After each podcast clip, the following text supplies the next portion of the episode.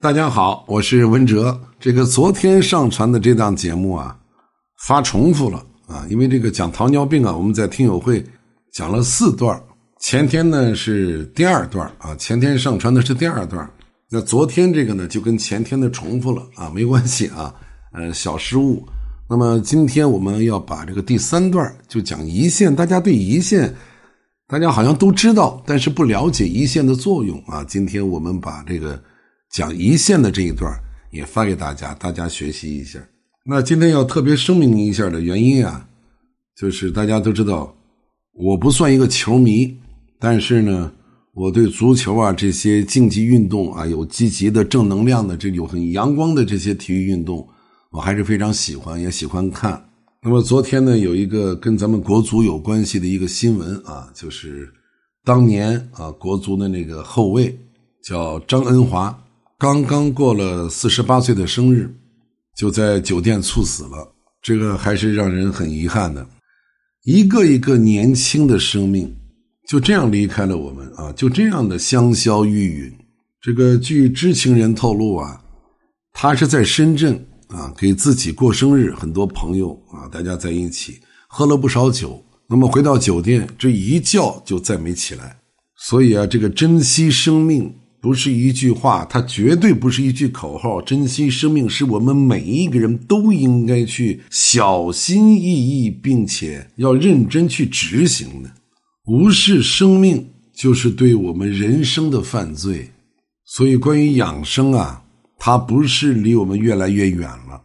养生就在我们身边。养生跟我们每一个人息息相关，它不分年龄。好，下来我们把。听友会里关于糖尿病的第三段录音播放给大家听。好，我们接着上一段接着聊啊。这个刚才我讲了我的一些战友啊，我的一些同学啊，包括我认识的一些老板呐，啊，一些做买卖的人呐，对自己的生活啊照顾的不是很好啊，基本上一些基础疾病都有了啊。你看有一些人现实生活就是这样啊，呃，喜欢夜生活。啊，特别是这些做生意的人，晚上邀请朋友啊，陪客户啊，喝酒啊，吃肉啊，啊，这个夜生活过得比较丰富多彩啊。这个吃完饭喝完酒，哎，还要去卡拉 OK 再去热闹热闹，对吧？到了卡拉 OK 还喝，对吧？这一折腾，基本上都是五六个小时，甚至七八个小时。那么吃的东西呢，都是高糖、高蛋白的、高热量的东西。那么这个期间，他是不断的在吃东西啊，不管是喝还是吃，啊，他总是往自己的胃肠当中啊填塞一些东西。胃肠有胃肠的功能，胃肠有胃肠的自然反应和本能反应，啊，而且我们一般在应酬的时候吃的这些高糖的东西啊，包括喝啤酒，对吧？啊，吃甜点、吃水果，这个含糖量都很高的。那么在这个过程当中，这个人的血糖一直是保持上升状态，啊，不管他有没有糖尿病，这个时候你去给他测血糖，有的人十七，有的人十八，有的人二十二，对吧？吃的太多，血糖一下升得很高。那么在整个这五六个小时时间，啊，七八个小时当中，这个胰岛啊，他就得忙活呀。因为你吃的东西多，就需要胰岛素就多，胰岛就很辛苦，啊，他本来该休息了，这个时候身体给他分配的任务就是休息，结果你这个时候在吃东西，那么他就会很辛苦，对吧？你本身好不容易，终于在长达几个小时的时间里面，他完成任务了，啊，你下午饭的时候，他已经分泌出足够的这个胰岛素。啊，把你的血糖给分解了，控制下去了，维持在了七以下，但是你又去喝了，又去撸串了，啊，那胰岛就得加班干活呗，哎，等你折腾完了，晚上回去睡觉了，也喝懵了啊，这个今天来了很多朋友，这个招待的很爽啊，歌今天唱的也舒服，啊，玩的酣畅淋漓的，睡吧，啊，这一觉一般会睡到早上九点钟了。啊，有一些人懒床，啊，晚上喝多了，睡得也晚，睡到九点多、十点钟才起床，啊，那你算一下时间，你有多长时间又没吃东西了？啊我们要知道，你这个睡觉跟正常的觉不一样。呃，这个现在大家的这个晚上睡觉时间都比较晚了，但是十一点多啊，十一点半之前总是应该睡了吧，对吧？你睡着的时候，身体是不动的，啊，人是休息的，所以人不动的时候，对糖的消耗就少了，所以我们这个糖就能撑到第二天早上六七点钟起来吃早饭，啊，早上又饿了，啊，赶快起来吃点东西，身体醒了。各项机能开始恢复了，你就开始活动了，消耗也开始多了起来。如果早上不吃饭，你早上就会饿得难受啊，身体会没有力量啊。偏偏你呢，习惯于这个时候不起床，早上你不吃东西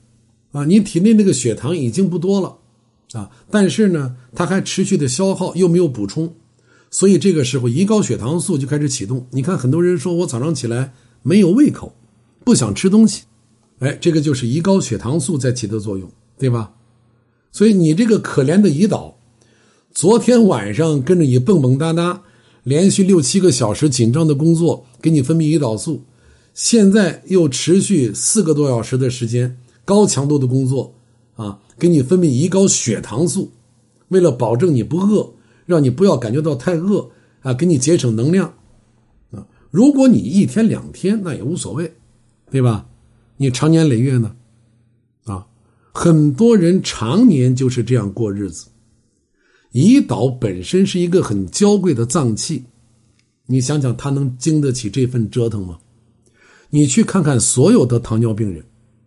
你不管他是做什么工作的，啊，不管他多大年龄，不管他是男是女，只要他是一个确诊的糖尿病人，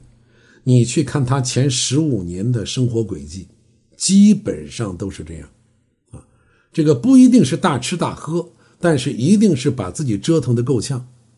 啊，反正就是让你的脾胃不好好休息，反正就是让你的胰岛不停的加班，啊，你还不停的虐待他，对吧？所以你把胰岛折腾坏了，你就会得糖尿病了。咱们这个胰岛，如果你的作息吃饭的时间相对比较正常，其实他一天啊干不了多少活啊，他比较娇贵，负担不了太多，啊，他做不了太重的工作。你这么折腾他，怪不得你看现在我刚才讲的我的这些同学啊、战友，包括很多现在五十多岁的老板们啊，或者跑业务的人，基本上血糖都不好，啊，我认识太多这样的人了，几乎十个人里面四五个都有糖尿病了。所以现代的中青年企业家。糖尿病发病率是一个高危的人群，就是因为这种不规律的饮食习惯、不按时吃饭导致的。那么，在现实生活当中，还有一个比较可悲的现象，就是有一大批人，啊，经济上没有那么多的压力，啊，工作呢也没那么大的压力，